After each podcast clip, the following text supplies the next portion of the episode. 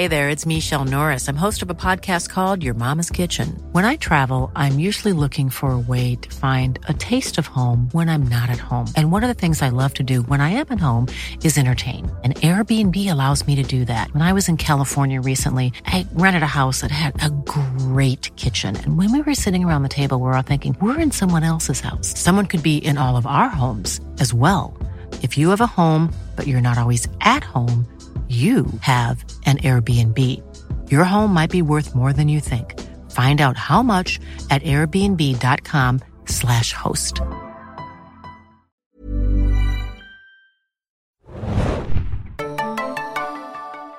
Hallo und herzlich willkommen, liebe Leute, zu einer neuen Ausgabe des Serienjunkies Podcasts. Das Serienjahr 2018 neigt sich dem Ende zu und es war ein bisschen was los gewesen. Ein bisschen was los gewesen ist eine kleine Untertreibung, denn eigentlich war eine ganze Menge los und wir wollen darüber sprechen in unserem kleinen Jahresrückblick zum Serienjahr 2018. Der wird vielleicht ein bisschen anders als andere erwarten, aber wir hoffen trotzdem, dass ihr Spaß damit habt. Wir, das bin ich, euer Moderator Felix.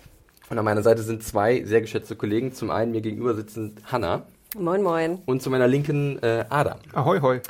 Herzlich willkommen an euch da draußen, an euch beide hier. Äh, wir schauen mal, was heute äh, hierbei herumkommt bei unserem kleinen Podcast, wo wir versuchen, ein Jahr zusammenzufassen in der Serienwelt, das wahrscheinlich so groß war, wie selten zuvor ein Jahr gewesen ist.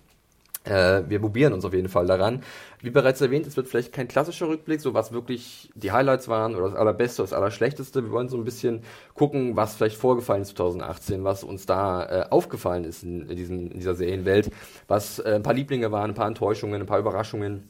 Und dabei erheben wir natürlich wie immer keinen Anspruch auf Vollständigkeit, aber ganz wichtig, unsere Meinungen sind die richtigen Meinungen, nicht wahr? Wie soll man bei 495 Serien auch irgendwie vollständig sein? Ja, und das Also, nur US, das ne? Das nur US. Diese Zahl wird nachher sicherlich nochmal wiederkommen, äh, wenn wir reingehen in die Diskussion und ins Gespräch. Äh, und damit wollen wir gleich anfangen, würde ich sagen. Und zwar könnt ihr erstmal jetzt zu Beginn dieses Podcasts mal eure generelle Gemütslage so kurz vor Ladenschluss äh, zum Serienjahr 2018 wiedergeben. Was geistert euch denn gerade so im Kopf herum? Hanna, fang bitte an. Ladies first. Äh, ja, die ganzen besten Listen ne, kursieren im Netz, äh, in Deutschland, aber vor allem auch in den USA. Und ich habe das Gefühl, dass so ein bisschen der Trend dahin geht, dass viele das Serienjahr als nicht so gut bewerten. Habe ich so ein bisschen das Gefühl. Ähm, ich muss gestehen, wenn ich äh, Weihnachten äh, in die Heimat fahre, äh, habe ich ein bisschen Zeit über die Weihnachtstage und dann äh, tue ich mir immer den, den Binge zusammenstellen, was ich noch nachholen muss. Und ich merke, dass ich dieses Jahr wahnsinnig viel nachholen muss. Ich glaube nicht, weil ich irgendwie so faul war und so wenig Serien äh, gebinged habe, sondern ich glaube einfach, dass da noch so viel äh, auf meiner To-Do-List ist, äh, was ich übersehen habe, was vielleicht kleine Geheimtipps sind. Wir hatten gerade eben ja schon im, im äh, Ein Einsprechmodus, wurden schon ein paar Serien genannt, wo ich dachte, oh shit, die müssen noch mit auf meine Liste. Ähm, ich habe das Gefühl, Fazit, das Serienjahr, ich fand, es war ein qualitativ gutes, denn es gab für jeden was dabei. Und ich glaube, das ist für mich einfach das Fazit der, was sind das, 470, 490 Serien 95. äh, USA plus weltweit, dass für jeden Geschmack mittlerweile was dabei ist, durch die große Konkurrenz, die mittlerweile da draußen besteht, durch auch Deutschland, die wahnsinnig viel produziert haben. Ähm, jeder findet seine liebsten und besten Serien mittlerweile. Und das finde ich potenziell sehr schön. Adam, wie ging's dir? Und wie Äh. geht es dir momentan? Wie geht es dir, Adam? Ich, äh, ich tue mich da immer wahnsinnig schwer, so ein Jahr nach der Qualität einzuordnen, vor allem wenn es dann wirklich so viele Serien gibt. Hanna hat wahrscheinlich recht, dass jeder irgendwie was findet. Äh, aber ich glaube, so das ganz große Highlight, wo ich mir denke, äh, meine Kinnlade fällt runter, hatte ich dieses Jahr wahrscheinlich gar nicht. Es gab so einige, mehrere ganz gute Serien, aber so dieses, dieses eine Wow-Ding irgendwie hat mir, glaube ich, noch so ein bisschen äh, gefehlt. Aber auf jeden Fall so Sachen, die ich eigentlich ganz gerne geschaut habe. Beziehungsweise ein kleiner Geheimtipp, der hat mich gewowt, aber sonst, äh, ja, ein, ein ordentliches Jahr, wenn jetzt auch nicht das Beste wahrscheinlich in meiner Erinnerung so. Adam hat Game of Thrones vermisst. Ja, das glaube ich ihm. Wunwun hat ein Herz in seinem Loch, Ja. äh, ein Loch in seinem Herzen hinterlassen, was Ein erstmal gestopft riesiges- werden muss. Ein, ein riesiges Loch, ja. ja, ich äh, sehe mich tatsächlich auf der Seite wieder, die Hanna schon angesprochen hat, dass ich im Endeffekt jetzt ein bit- bisschen enttäuscht gewesen bin von dem Serienjahr. Ähm, das liegt äh, daran, dass halt wirklich mittlerweile sehr viel da ist. Das ist nicht das Problem an sich.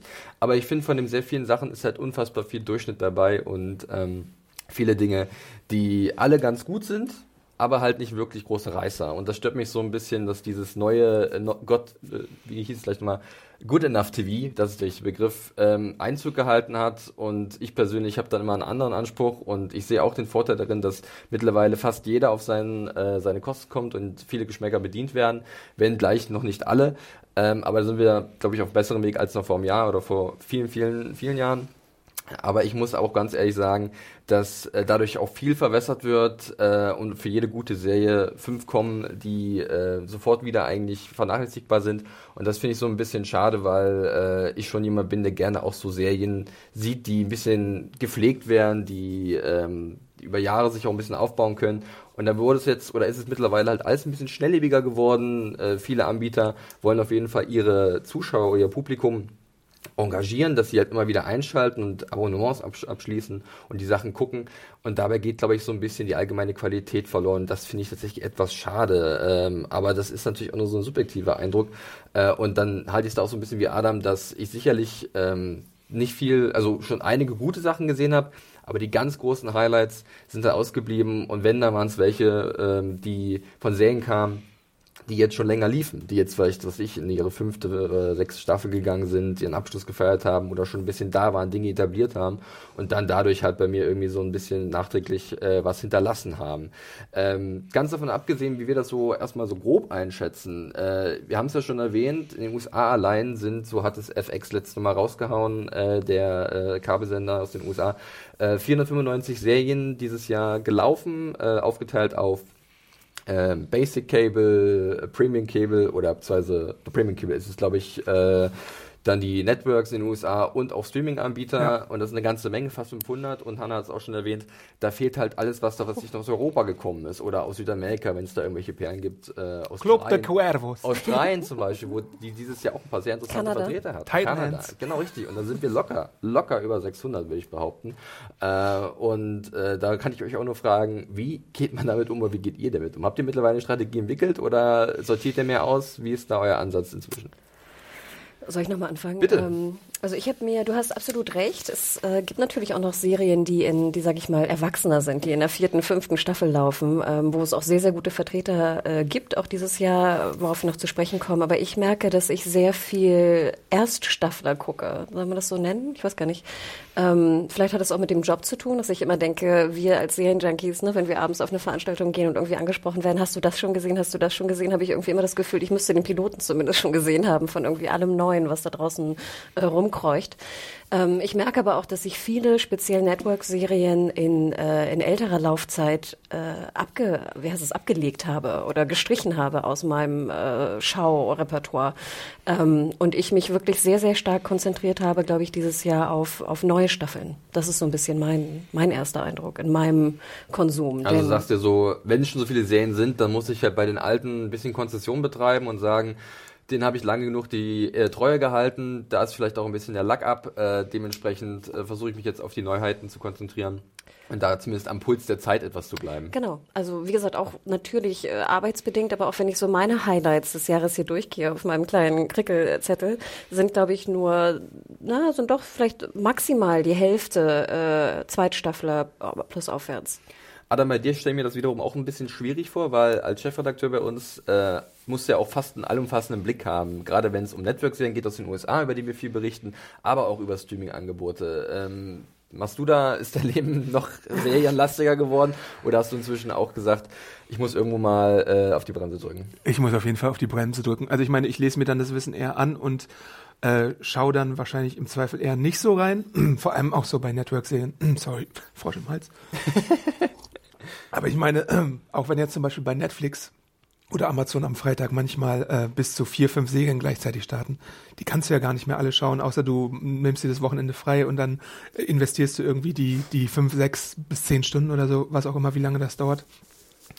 Und dann kommt ja noch das Network dazu. Also irgendwo ist bei mir genau die gegenteilige Entwicklung wie bei Hannah zu spüren. Also ich gucke, glaube ich, tatsächlich eher mein Comfort Food, anstatt dass ich jetzt in diese in diese Eintagsfliegen reinschaue, weil ich dann irgendwie den Eindruck hatte, ja gut, äh, wenn ich wenn ich es dann mal mache, wie zum Beispiel bei Everything Sucks, der Netflix-Serie, die ich sehr genossen habe, dann wird es irgendwie so drei Wochen später abgesetzt äh, und und sowas wie, weiß ich nicht, Full House, was ich auch gucke, ist dann irgendwie immer noch nach vier Staffeln da. Ähm, ich weiß es nicht.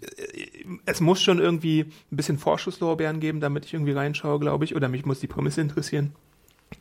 Aber sonst weiß ich nicht. Ich, ich, ich selektiere auf jeden Fall sehr viel stärker, ja. als es früher nochmal war. Das ist mir auch aufgefallen bei mir in diesem Jahr, äh, wo ich in den letzten Jahren immer noch viel probiert habe und viele Sachen auch mal ähm, nicht nur den Piloten äh, dem die Zeit gegeben habe, sondern fast auch schon zur vierten Folge von gewissen Dingen, ähm, weil das für mich immer so eine goldene äh, das ist der goldene Punkt, an dem eine Serie mich überzeugt haben muss. So vier Folgen äh, gebe ich meistens ähm, in der neuen Serie.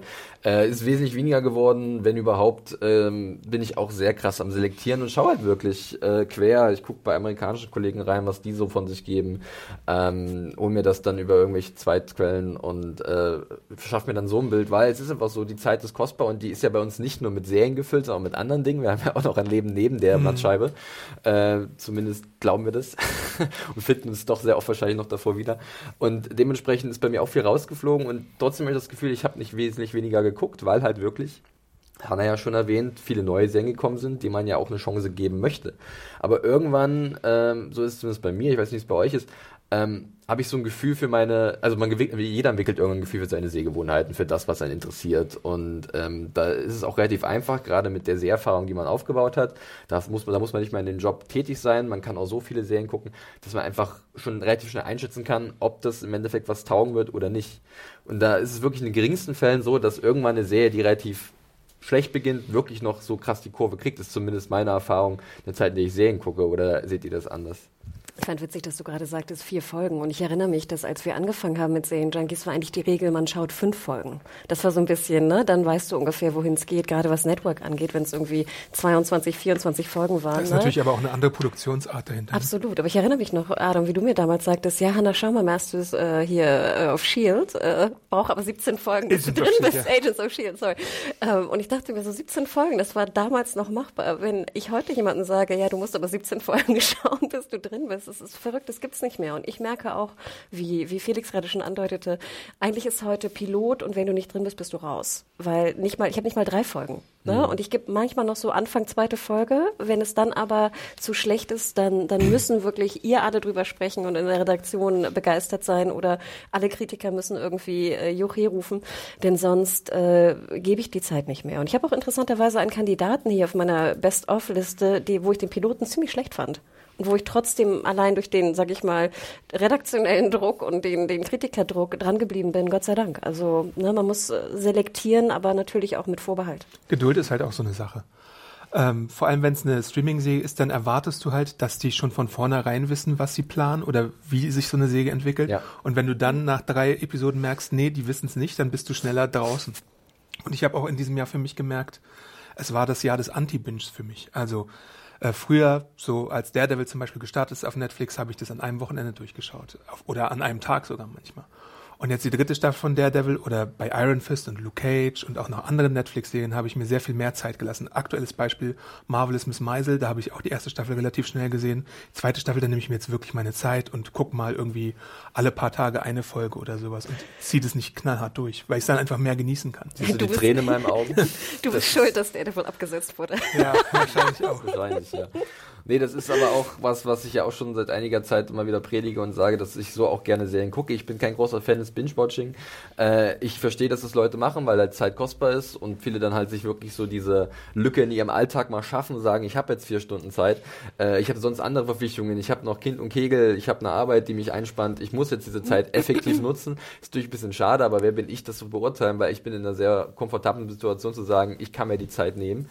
Ähm, und von daher ist es dann immer so ein, also ich persönlich bin kein Fan davon, aber ich verstehe, dass Leute manchmal keine andere Wahl haben. Dennoch sehe ich so wie Adam, dass natürlich eine, eine langsame, äh, langsamer Konsum von, von der Serie natürlich auch Vorteile haben kann, im Sinne von, dass einem Dinge vielleicht ein bisschen besser auffallen, dass man da sich ein bisschen mehr reinarbeiten kann.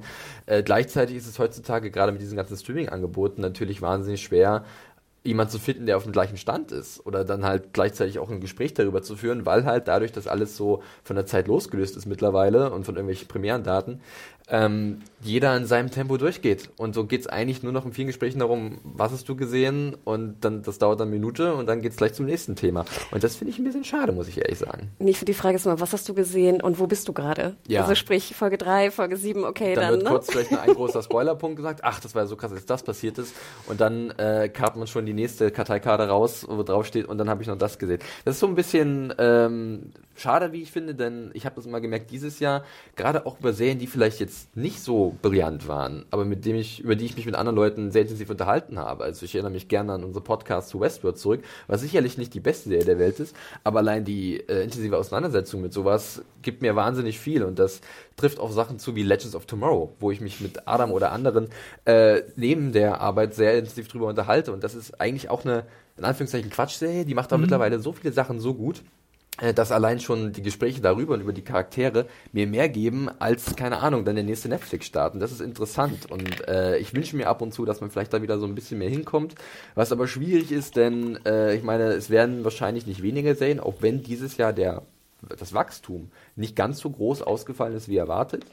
Äh, dennoch, wir haben es ja letztens auch schon im anderen Podcast erwähnt, äh, neue Streaming-Anbieter machen sich äh, kampfbereit und ähm, das kann ja nur nach oben gehen, oder Hannah? Ich, ich denke auch. Also ich werde auch immer von Freunden gefragt im Sinne von, es muss doch toll sein für euer Business. Ne? Es kommen immer mehr Serien auf den Markt, man redet immer mehr über Serien, wo ich auch immer sage, das, was du auch schon angedeutet hast, ja, es sind immer mehr Serien, was es für uns sehr viel schwieriger macht, gerade wenn wir in die Redaktionsplanung gehen. Betreuen wir jetzt eine Serie, wir wissen aber nicht gerade bei neuen Serien, ob sie wirklich gut ist. Und setzen wir jetzt einen Redakteur drauf an, der wöchentlich eine Review zum Beispiel schreibt oder nicht. Und dann tun wir es und dann denken wir, okay, wir sind jetzt die nächsten 13 Wochen oder 10 Wochen gebunden und nachher wird wir irgendwie schlecht und trotzdem ist natürlich der Redakteur drauf, ne? Und wir, wir, wir machen es äh, weiter. Und wir sind ja auch dazu übergegangen, dass wir teilweise bei den, bei den Streaming-Anbieter Binge-Serien wirklich gesagt haben, okay, wir machen zum Start alle Piloten, alle großen Piloten betreuen wir weiterhin und machen dann, wenn der Redakteur ne, denkt, da ist noch irgendwie Stoff drin für die, für die Endbetrachtung, machen wir eine Staffel-Review. Und finde ich auch schön, aber ich merke auch genau wie du, dass ich teilweise Wochen später, also äh, ich habe wirklich sehr viel über Serien diskutiert und dann immer mit meinen Freunden Wochen später haben wir darüber diskutiert. Also nochmal so drei Wochen später kam dann die riesen drei Stunden Diskussion irgendwie abends beim Essen, äh, was wir über das Finale gedacht haben. Und dann merkte ich auch erstmal so, okay, da gibt's einfach viel mehr zu besprechen. Ja. Ne? Und wir müssten einfach auch sehr viel mehr dazu besprechen. Aber wie du schon sagtest, dann ist irgendwie der Hype schon weg, der Buzz schon weg. Und das finde ich so krass. Der Buzz für eine Serie ist teilweise nur noch Tage. Hm? Früher hatten wir irgendwie wirklich. Oder sie, sie buzzen nach, Wochen später. So, ne? Und das finde ich ist ganz schwierig auch für uns, die sich tagtäglich damit beschäftigen, einfach zu sehen, äh, äh, wo ist jetzt der Hype? Und dann haben die Leute es gebinged und in zwei Tagen schon wieder vergessen und gehen zum nächsten äh, ne, Fressen. Ich finde, ihr habt absolut recht, das ist wirklich wie so ein Fressen. Man binscht sich zu und es ist wirklich Ich habe letztens auf Twitter als Bulimie-Glotzen bezeichnet. Ich hoffe, da gehe ich, ja, da kommt ja auch, zu nahe. Da kommt ja auch der Begriff her. Also ich meine, ja. ja. Ja. Und ich finde, es wurde jetzt erstmal sehr, sehr deutlich, dass es dann einfach wirklich so wie, wie verdaut wird, radikal, und dann geht es zum nächsten äh, am Wochenende. Bei mir ist es nämlich auch immer sehr wochenendlastig. Und ich merke, dass äh, ich manchmal da mehr Betrachtung möchte. Aber deswegen machen wir ja auch den Podcast. Und ja. ich hoffe ja auch durch eure Hilfe da draußen, wenn ihr weiter schön kommentiert und retweetet, umso mehr. Denn wir würden gerne mehr machen, aber natürlich ist es einfach extrem aufwendig, weil wir ja auch alle zum selben Zeitpunkt auf demselben Stand sein müssen. Äh, Adam, noch was dazu? Sonst hätte ich noch eine andere Frage für dich, und zwar das Thema Absetzungen. Ist das mittlerweile Fluch oder Segen? Weil ich erwische mich ganz oft bei Absetzungen, dass ich sage, huh, eine weniger. Wo dachtest du das zuletzt? Ähm, American Vandal zum Beispiel. Ah. Ist okay, ist gut. Ich war jetzt nicht der allergrößte Fan, aber ich habe es mir gerne angesehen, aber ich denke mir auch so, Reicht, ist in Ordnung. Wir brauchen da, also tut mir jetzt nicht so weh. Also nur so ein Beispiel. Ich glaube, äh, es trifft mich weniger, als es mich früher getroffen hat. Die letzte große Absetzung, die mich getroffen hatte, war gleich Brooklyn 99. Zum Glück war es 24 Stunden dann wieder ungeschehen. Äh, Dank euch da draußen. Detroiters war ich jetzt ein bisschen traurig darüber, dass es abgesetzt wurde, weil es nur zwei Staffeln gab und ich die Serie eigentlich ganz gerne mochte. Ist auch so eine kleine äh, Perle im, im großen mhm. Serienwahn da draußen. Aber sonst, ich meine, Iron Fist dass es überhaupt zwei Staffeln bekommen hat, ist ja auch ein halbes Wunder bei der Qualität der ersten Staffel. Und sonst na gut, Daredevil ist halt jetzt das große kontroverse Thema, zu dem wir uns ja auch schon ausführlich geäußert hatten. Ja. Da hätte ich wirklich gerne eine vierte Staffel gesehen, aber äh, ich glaube, bei Disney Plus ist ja auch einiges in der Pipeline, wo ich mir denke, ja gut, dann äh, gibt es halt irgendwie andere Sachen, die, auf die ich mich freue. Aber Absetzungen sind ja wirklich auch so ein Symptom äh, oder eine Folge von, diesen, von dieser Schnelllebigkeit, die jetzt in diesem Business äh, eingekehrt ist und gerade mit den vielen Streaming-Anbietern und den ganzen Aufbau, den sie hat, mal kurz eine Zahl zu nennen. Äh, laut den FX-Statistiken gab es 2014 33 US-Produktionen im Streaming-Bereich. Äh, vier Jahre später oder fünf Jahre später sind es 160. Die haben einfach mal äh, das verfünffacht äh, knapp, was da rausgepustet wurde. Und das sagt eigentlich schon alles. Und wie gesagt, es wird nicht weniger werden. Jetzt ist natürlich auch die Frage, ähm, was sind so andere Dinge, die euch aufgefallen sind? Mal ganz neben diesem Streaming waren, was ist denn sonst noch so auffällig gewesen 2018 im Serienbereich? Irgendwelche Formate, die äh, mehr im Fokus stehen? Irgendwelche äh, Dinge, die, die äh, wirklich euch so ein bisschen überrascht haben vielleicht? War da irgendwas Allgemeines? Also wenn ich jetzt erstmal, vielleicht sollten wir es auf jeden Fall erwähnen, denn auch in unserem Heimatland in Deutschland ist ja auch ein bisschen was passiert. Ja. Darf ich kurz mal die, die, Natürlich, die deutsche bitte. Dafür deutsche bist du unter anderem hier, weil ich glaube, Adam und ich sind, eine, was, die, äh, deutsche, was die deutsche Seelandschaft angeht, etwas äh, weniger ähm, auf Zack. Von daher bitte. Ja, wir, ich meine, das wisst ihr auch da draußen, wir haben, natürlich freuen wir uns immer, wenn in der deutschen äh, Serienwelt was passiert. Äh, Im Endeffekt aber sind wir auch jetzt nicht die größten Fans, muss man ganz ehrlich sagen. Und auch in der Redaktion, wenn es um deutsche deutsche Serien gibt, die zu reviewen, glaube ich, äh, ist das äh, Interesse der Redakteure auch relativ verhalten, ne? muss man einfach mal vorweg sagen. Liegt nicht, aber vielleicht auch einfach an persönlichen Interessen, also, absolut, also dass ne? bei uns äh, da Leute, das ist nicht an der Allgemeinqualität, da gehen wir wirklich überall offen ran, aber ich glaube, wenn ich mal so auf die Redaktion gucke, ist das Interessengebiet schon eher auf dem englischsprachigen Serienraum ja. äh, gerichtet äh, und deswegen ist der Deutsche vielleicht immer etwas, wird etwas stiefmütterlich angegangen. Absolut, auch von mir, ne? Also ich muss mir das auch selber an den Kopf fassen und deswegen, ähm, da ich dann halt öfter abends auch auf den, auf den Screening-Veranstaltungen bin, habe ich mir angewöhnt, einfach die Piloten wirklich anzuschauen. Wenn ich aber jetzt so die Liste mal durchgehe und ich gehe einfach mal so ganz grob, ist es wirklich nicht vollständig, aber einfach nur so, was da wirklich rausgeballert wurde von den, von den deutschen Sendern, Pay-TV-Sendern, äh, oftmals auch in Co-Produktion. Wir hatten vor allem Anfang des Jahres, ne, Bad Banks, jetzt zuletzt Boot, Beat, Parfum. Boot Beat. ja, Boot Beat, ne, so schön zu merken. Poponent Flüsse, Dogs of Berlin, jetzt zuletzt, Arthurs Gesetz, Deutschland, Milk and Honey, Druck, zweite Staffel gerade auch gestartet, die Protokollantin, das Institut, Beste Schwestern, wiederkehrende Serien wie Vier Blocks, großer Erfolg, Deutschland 86, Babylon Berlin im Free TV. Ich habe es einfach mit aufgenommen, weil da ein großer Buzz drauf war. Was tatsächlich auch in den USA, da läuft es bei Netflix ziemlich gut angekommen ist bei vielen Kritikern äh, über, über den Atlantik.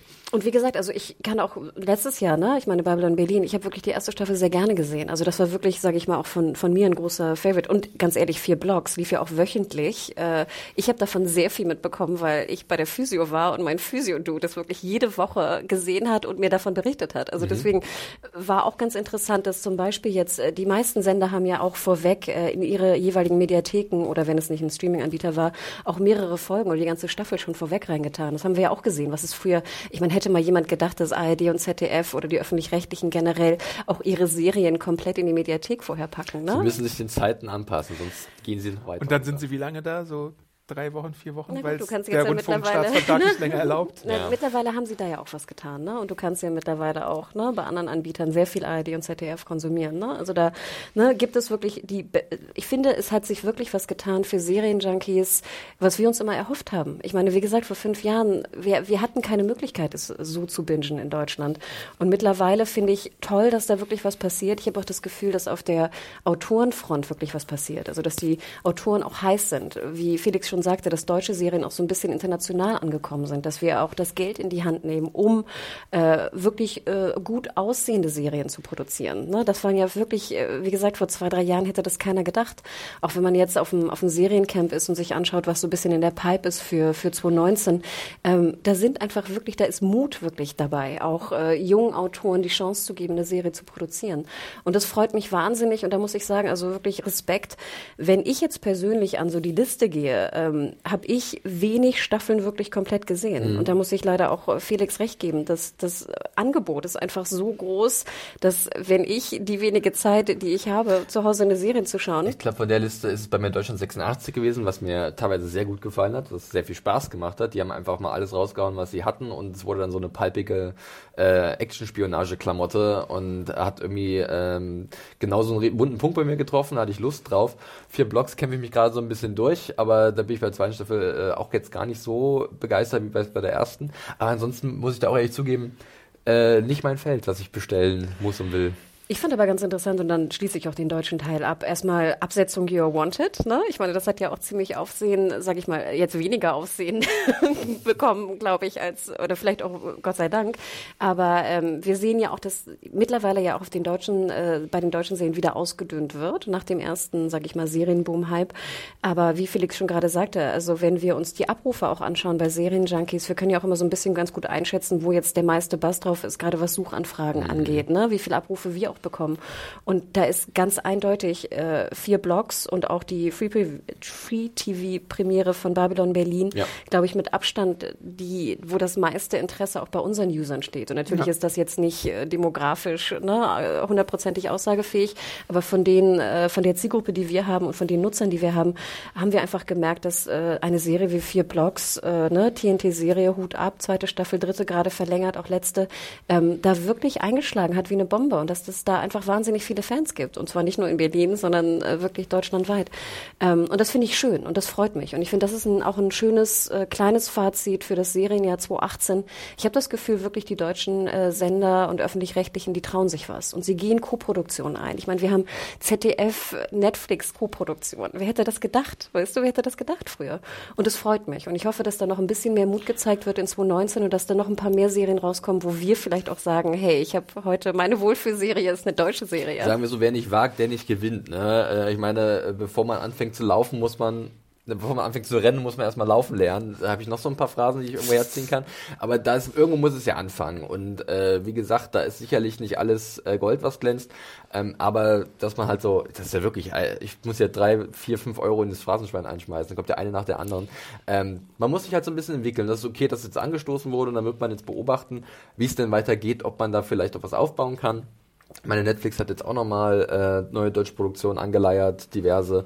Äh, und von daher äh, bleibt, mal, bleibt, mal, bleibt nur abzuwarten, ob man da vielleicht äh, eine neue Stufe erreichen kann der Qualität. Ganz abgesehen von dem deutschen Serienjahr, Adam, äh, ist bei dir noch irgendwas Besonderes aufgefallen? Zum Beispiel, ich denke so ein bisschen daran, dass vielleicht Staffeln kürzer geworden sind. Äh, woran könnte das liegen? Was denkst du? Relativ einfache Antwort, oder? Äh, oder eine einfache, schwere Antwort. Warum sind die kürzer geworden? Äh, weil Netflix beispielsweise das äh, durchgedrückt hat. Also die wollten ja auch bei den Marvel-Serien zehn äh, Folgen haben pro Staffel beispielsweise. Und ich glaube, das ist einfach das bessere Modell für so eine Finanzierung. Aber ganz ehrlich, Adam, ich erinnere mich noch sehr gut vor zwei Jahren oder wann sind die ersten Marvel-Serien rausgekommen? Wir haben alle gesagt in der Redaktion. Ich erinnere mich auch mit dir, Felix, viele Diskussionen darüber zu haben. Ganz ehrlich, Luke Cage, super, aber macht acht Folgen draus statt 13. Es ist einfach zu zäh. Die Folgen mit, mit einer Stunde, das ist zu, zu viel, zu ja, wenig Story für 13 von, Folgen. Von, von den kreativen Gründen mal ganz abgesehen, glaube ich, ist das halt auch wieder so ein Faktor in Sachen von Schnelllebigkeit. Du willst halt äh, kompakt auf den Radar der Menschen bleiben und deswegen, was mir zum Beispiel aufgefallen ist, ist ja die Miniserie so wahnsinnig auch im, äh, im Kommen oder weiterhin im Kommen. Äh, weil dieses Jahr gab es ganz viele Sachen, die so an und für sich abgeschlossen waren nach einer Staffel, wo aber immer wieder noch bei manchen diskutiert wird, geht es da vielleicht noch ja. weiter? weil wenn es den Leuten gefallen hat, dann wollen die vielleicht sogar mehr und dann kannst du damit Geld machen. Aber das ist was, was wir wahrscheinlich noch mehr sehen werden, oder? Adam, Miniserien das, und Anthologies, ne? Also Dinge Anthology ist ja jetzt auch schon so seit drei, vier, fünf Jahren, glaube ich, ein ja. Thema, wo man immer wieder entweder pro Folge irgendwie den Cast auswechseln kann, wie Romanovs und Black Mirror Uch. oder irgendwie pro Staffel, äh, wie bei American Horror Story, American Crime Story, Feud und wie sie nicht alle heißen. Kurze ähm, Klammer, aber Romanovs ist ja nicht äh, ein Nee, aber ein es Beispiel ist halt einfach Kürze, es ist halt nur ein Trend, der da irgendwie zu, auszumachen ist. Es ist was anderes als 13 Folgen in einer uh. zusammenhängenden Geschichte und dass du sagst, es sind halt acht Filme. Wie gut die sind, sei mal dahingestellt, einzeln. Aber äh, ich denke auch, dass da noch weiter rum experimentiert wird. Zum einen auch, weil natürlich dadurch äh, wertvolle Talente gewonnen werden können, die nur Zeit haben für eine Folge oder für eine Staffel mit ja. sechs Episoden und gleichzeitig dadurch vielleicht auch die Kosten ein bisschen besser äh, einschätzbar sind. Weil wenn du keine Ahnung, eine Serie anlegst, die eine Serie machst, die auf fünf Staffeln angelegt ist, dann kannst du davon ausgehen, dass du dafür natürlich erstmal Sets brauchst. Du musst halt ein großes Team aufbauen. Du musst da halt über Jahre planen und dementsprechend finanziellen Plan auch aufstellen. Und wenn du halt nur sechs Folgen hast, dann zimmerst du das zusammen und dann kannst du das eigentlich gut durchziehen. Ich glaube, es ist auch so fast so ein bisschen wie so ein britisches Modell, ne? dass du drei oder sechs Folgen machst und dann so lange, wie ihr schon sagtet, einfach die Aufmerksamkeit der Zuschauer haben kannst. Ne? Weil mittlerweile, wie ihr schon sagt, ich meine, 13, 24 Wochen da dran zu bleiben, es ist ja heutzutage verrückt, dass wir uns vorstellen, dass so die Serienwelt früher aufgebaut war.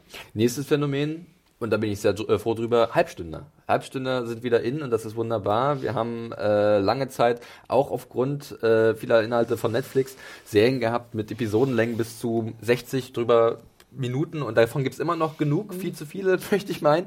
Aber äh, der schlanke 30 Minuten ist zurückgekehrt in verschiedenen Formen. Homecoming hatten wir gehabt von Amazon.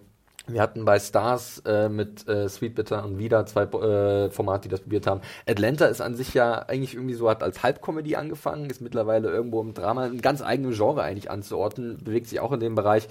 Ähm, und selbst Maniac, wo wir dem viele gedacht haben, dass es anfangs länger ist, hat dann auf einmal so ganz wilde Laufzeiten zwischen 25 bis 45 Minuten gehabt, also im Schnitt auch so bei 30 ähm, oder 30, 35 Minuten. Und das, das ist auch eine interessante Sache, ähm, die ich finde tatsächlich auch dem entgegenwirkt, dass halt Serien vielleicht irgendwann ihren Biss verlieren und dadurch sich immer sich zäher gestalten kreativ, aber halt dementsprechend auch die Leute, den Leuten es einfacher macht, das zu gucken, weil es halt nicht einfach mal eine Stunde äh, ja. deines, deines Tages kostet. da kommt ein entschlossenes Ja von Adam. Aber auch witzig, dass du sagst, ich gehöre zum Beispiel zu den Leuten, die die Binge oder die Zeit in der Woche planen. Also ich sage, ich gucke, wir treffen uns Freitagabend und wir bingen eine Staffel.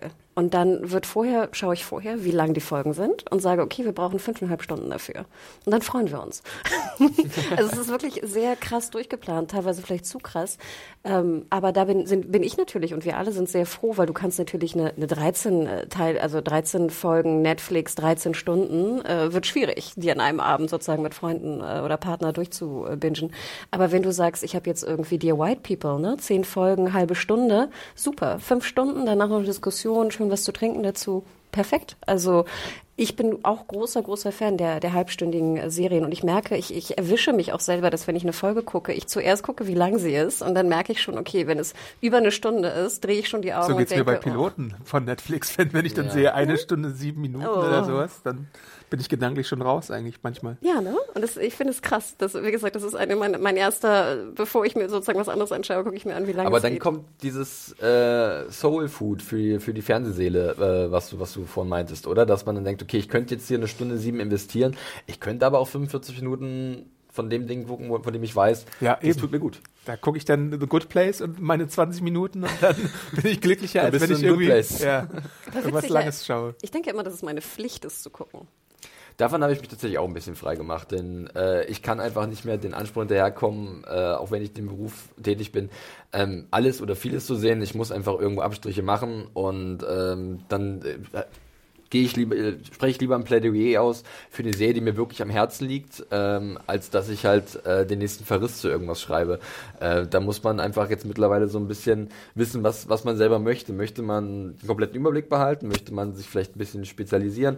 Äh, weil alles zu haben ist inzwischen, glaube ich, sehr schwer geworden und ich denke fast schon ein Ding der Möglichkeit und es wird nicht einfacher werden, das zu bewerkstelligen.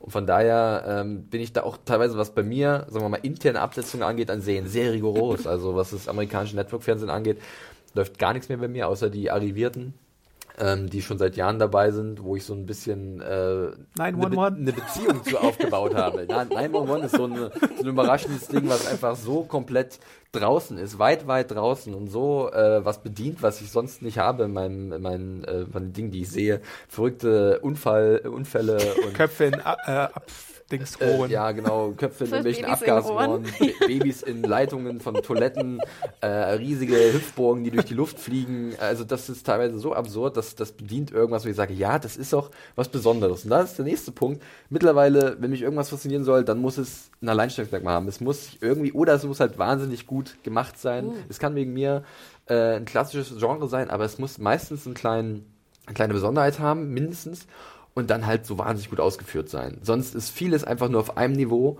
und dementsprechend bei mir kommt es eine graue Masse und verschwindet im Hinterkopf.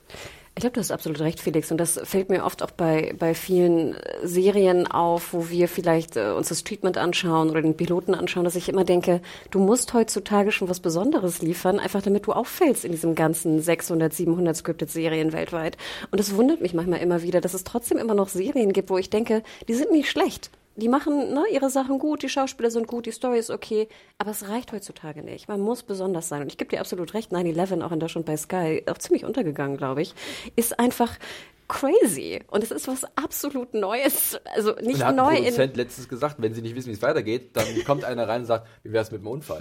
Und dann machen sie einen neuen Unfall, der komplett verrückt ist. Dann sage ich, okay, das ist auch ein Konzept. Es ist Vor allem auch die Unfalldichte Konzept. pro, pro Serienfolge ist so hoch. Ich glaube, manchmal sind es so sechs bis acht Fälle, wo du dir denkst, okay, Wir ich habe jetzt gerade, ich dachte, die Folge wäre schon vorbei und wir sind jetzt erst bei zehn Minuten. Und mir fällt gerade auf, wir haben es 9-11 genannt, um Gottes Willen, das heißt natürlich 911. Das hat, sich, das hat sich irgendwie so einge, eingebrannt in unserem Kopf. Ähm, ist auch was, auch aus der Schmiede von Ryan Murphy, die ja, den Nimmermüde, ähm, der da irgendwie das mitentwickelt hat. Aber nur so, genau als Beispiel. Aber ich darf, man darf auch nicht vergessen, viele Serienmacher verwechseln vielleicht was Besonderes haben mit irgendetwas besonders tun. Weil nur weil ein Charakter ein bisschen edgy ist, um mal dieses Wort in den Mund zu nehmen, heißt es nicht, dass gleich die Serie besser wird. Ähm, es kann manchmal nur eine, eine Art des, des, des Filmens sein, des, wie, wie, die, wie, die, wie die Serie gedreht ist. Es kann eine Art der Dialoge sein. Das hat man bei Killing Eve zum Beispiel gesehen, wo die Dinger einfach die mitten ins Gesicht geballert wurden. Interaktion zwischen zwei komplett verschiedenen Charakteren. Ähm, Homecoming als Beispiel, die Art, wie es inszeniert wurde. Das sind halt so Dinge, die besonders sind und die dann auch wirklich exzellent ausgeführt werden. Und das macht es für mich dann wiederum besonders. Ja, nur weil euer Charakter, keine Ahnung, ähm, äh, Dogs of Berlin, es tut mir leid, dass ich das jetzt hier nochmal erwähnen muss, aber nur weil der Charakter, nur in Anführungszeichen, ähm, ein homosexueller äh, Polizist aus dem türkischen, mit türkischem Hintergrund ist, ähm, das ist jetzt Das erstmal, das ist ein bisschen zu wenig. Da muss noch mehr kommen. Das, das ist vielleicht auf dem Blatt Papier, okay, damit kann man arbeiten, aber wenn es nicht ausgearbeitet wird, schwierig. Du hast absolut recht. Und wir haben ja auch gesehen, auch gerade in der Machart habe ich das Gefühl, wie progressiv äh, mittlerweile die Serienmacher geworden sind. Du hast Homecoming erwähnt. Ich finde, es ist visuell verrückt, dass wir das wirklich im Fernsehen sehen. Wir hatten ja auch sehr lange, ich kann es auch nochmal nur empfehlen, Sharp Objects, auch den Podcast erwähnt. Es ist, dass wir das, dass wir diese Qualität und diesen Mut einfach auch mittlerweile sehen in der Serienwelt, finde ich, ist Wahnsinn. Und das freut mich. Und wie du schon sagst, für, du, du musst nicht mehr edgy sein, du brauchst keinen, was ist das, Anti-Helden-Charakter, weißt du? Das, das, das haben wir en masse. Das, das reicht mittlerweile nicht. Du musst schon so ein bestimmtes Salz da reintun, das was einfach auffällt und was, was ungewöhnlich ist. Und ich glaube, dass das auch ähm, viele vergessen einfach. Ja, ähm, ganz abgesehen von so welchen Serien, die was Besonderes haben, äh, Adam, ich gucke nochmal in deine Richtung. Äh, Zeichentrick ist ja auch für dir äh, großes, äh, große Leidenschaft, da hast du ja immer einen Blick drauf. Ähm, wie ist denn da so das Jahr für dich abgelaufen? Weil das ist ja auch was Besonderes und was, was mittlerweile ja schon längst nicht mehr nur für, äh, Erwachs äh, für Kinder ist, sondern natürlich auch für Erwachsene. Ja, ich fand es tatsächlich ein gutes Zeichentrick, ja auch so von den Streaming-Diensten her. Netflix muss ich da, glaube ich, am ehesten herausstellen. Bei Amazon fällt mir jetzt gerade gar keine so richtige Produktion an, außer den eingekauften Anime äh, Bananafisch, der ziemlich sehenswert ist. Ähm, aber so was, was Netflix aufgetischt hat im Animationsbereich. Disenchantment äh, war jetzt eher so eine, eine Enttäuschung, die sich dann gesteigert hat im Laufe der Staffel. Vor allem so die letzten zwei Folgen haben es dann für mich rausgerissen und da möchte ich eigentlich sogar äh, jetzt wissen, wie es weitergeht. Äh, Big Mouse, die zweite Staffel, da hatte ich sehr großen Spaß dabei, äh, was sich da so abgespielt hat. Äh, die, die Sprecher sind einfach fantastisch. Maya Rudolph und ihre Figur, Bubble die Bath. Bubble Bath einfach fantastisch ausspricht und überhaupt so, äh, was die da so machen für Sachen. Äh, das, hat, das, das ist zum Beispiel eine Serie, die habe ich durchgebinged tatsächlich, weil es waren so zehn Halbstünder oder 20 Minuten und das, das fand ich ziemlich cool.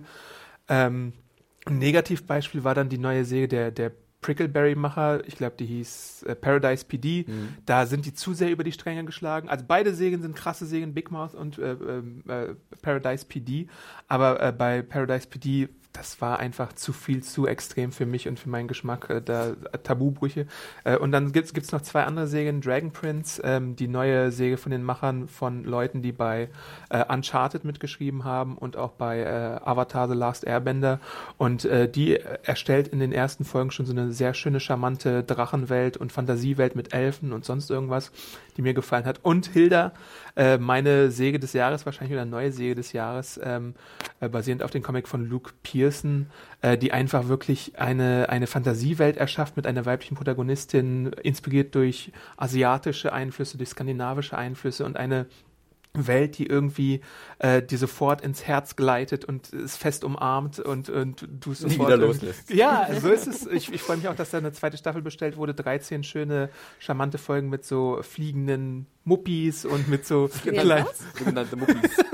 mit so fliegenden Wölkchen und äh, so, so ein kleines äh, Hörnchen und, und äh, einer fantastischen Synchronisation. Äh, da spielt zum Beispiel die äh, die Hauptrolle spricht die Joanna Marmont aus äh, Game of Thrones. Ah ja, ähm, äh, Lyanna Stark Cool. meinst Genau. du. Äh, die, nee, Liana Mormont natürlich, nicht Stark, Stark war die andere. Ach, die Kleine. Die, äh, Die Bella. Ramsey. Ja, Bella genau. Ramsey war Das ist die, genau. die Kleine, Genau, die coole. richtig. Und das, das, kann, das kann man sich anschauen. Äh, Schaut mal in den Piloten rein. Wenn der euch nicht überzeugt, dann ist es wahrscheinlich nichts für euch. Aber das würde ich auch allen Eltern von jungen Mädchen einfach mal ans Herz legen, die da mal reinschauen sollten. Und da haben sie dann, glaube ich, auch eine coole Säge, die, die sie denen mal zeigen können, von der sie vielleicht auch Fan werden können. Ja, jetzt äh, hast du schon ein paar Highlights genannt. Da können wir jetzt schon langsam mal so rübergleiten, aber Hanna, wickel noch, wackel noch mit Ich dem wollte Finger. wollt gerade sagen, ähm, äh, nochmal schönen Gruß auch an, an Mario und Tim, die auch immer unseren Anime-Podcast da Rundumschlag raushauen. Also hört gerne mal rein, um mal zu There's never been a faster or easier way to start your weight loss journey than with PlushCare. PlushCare accepts most insurance plans and gives you online access to board-certified physicians who can prescribe FDA-approved weight loss medications like Wigovi and Zepbound for those who qualify. Take charge of your health and speak with a board-certified physician about a weight loss plan that's right for you. Get started today at plushcare.com slash weight loss. That's plushcare.com slash weight loss. plushcare.com slash weight loss. Sehen, auch was, äh, du hast es auch schon angedeutet, äh, Netflix da auch wirklich bestellt im was sich Anime-Bereich. vierteljährlich Hm? in dem Bereich getan hat. Bei Netflix, bei Amazon, bei Anbietern wie Crunchyroll und Anime on Demand. Das ist ein ganz an, noch ein weiterer Markt, dem, der, dem eigentlich noch eine komplette Einzelepisode gewidmet werden müsste von diesem Podcast, was aber einfach nicht möglich ist. Und ich wollte gerade sagen, wir sind da leider, das, sind, das sind nicht, ist nicht unser Spezialgebiet. Wie gesagt, hört da gerne in den Podcast von, von Tim und äh, Mario rein, was die Anime-Highlights angeht. Aber du hast absolut recht, äh, ähm, Adam. Ich habe zum Beispiel dieses Jahr sehr gerne geschaut, Devilman Crybaby. Auch eine Empfehlung von Mario, auch eine Netflix-Produktion.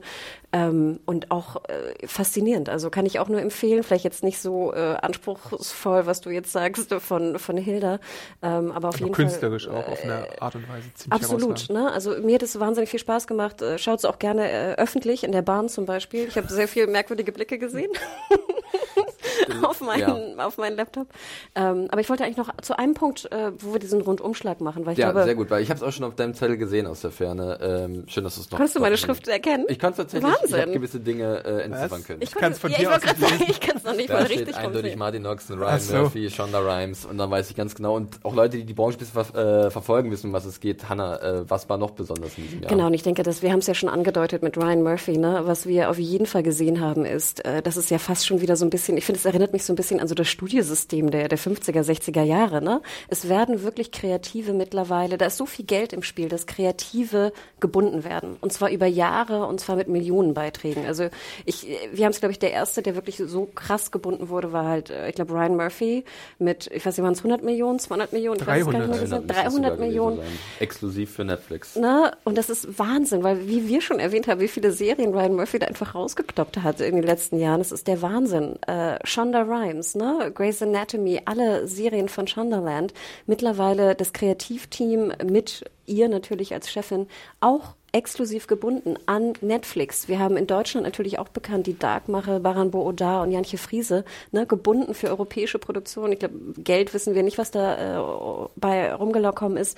Marty Noxon, ne? Wir alle seit seit Buffy, glaube ich, liebe ich diesen Namen Marty Noxon und schon davor ähm, gebunden. Und das, was das bedeutet für die Branche, dass meine, diese Leute Amazon einfach hat sich Robert Kirkman geholt. Ähm, ich glaube, Carlton Hughes ist wieder bei ABC gelandet, äh, wenn ich mich nicht äh, Greg falsch Berlanti erinnere. ist weiterhin bei Warner Greg Brothers. Berlanti ist Werner. Also es gibt so viele Talente gerade draußen, weil diese großen Macher und Macherinnen, die halt so heiße Ware sind, wie sich die großen Unternehmen, Streaming-Anbieter, Networks, äh, Basic Cable, äh, Pay-TV, was weiß ich, drum streiten. Und mich erinnert es tatsächlich auch so ein bisschen an so einen Fußballtransfermarkt. Es ist so, äh, es wird immer wieder geschachert, Saison für Saison, wer geht wohin, wer kann wo am meisten verdienen und dann dementsprechend da ähm, seine, seine Talente einbringen oder halt das auch mit Gestalt. Ich meine, Ryan Murphy, der bringt so viel mit an seinem Team, an seinen inklusiven Gedanken, die er immer hat, äh, wenn es um die ähm, ja, äh, Kreation von neuen Titeln geht.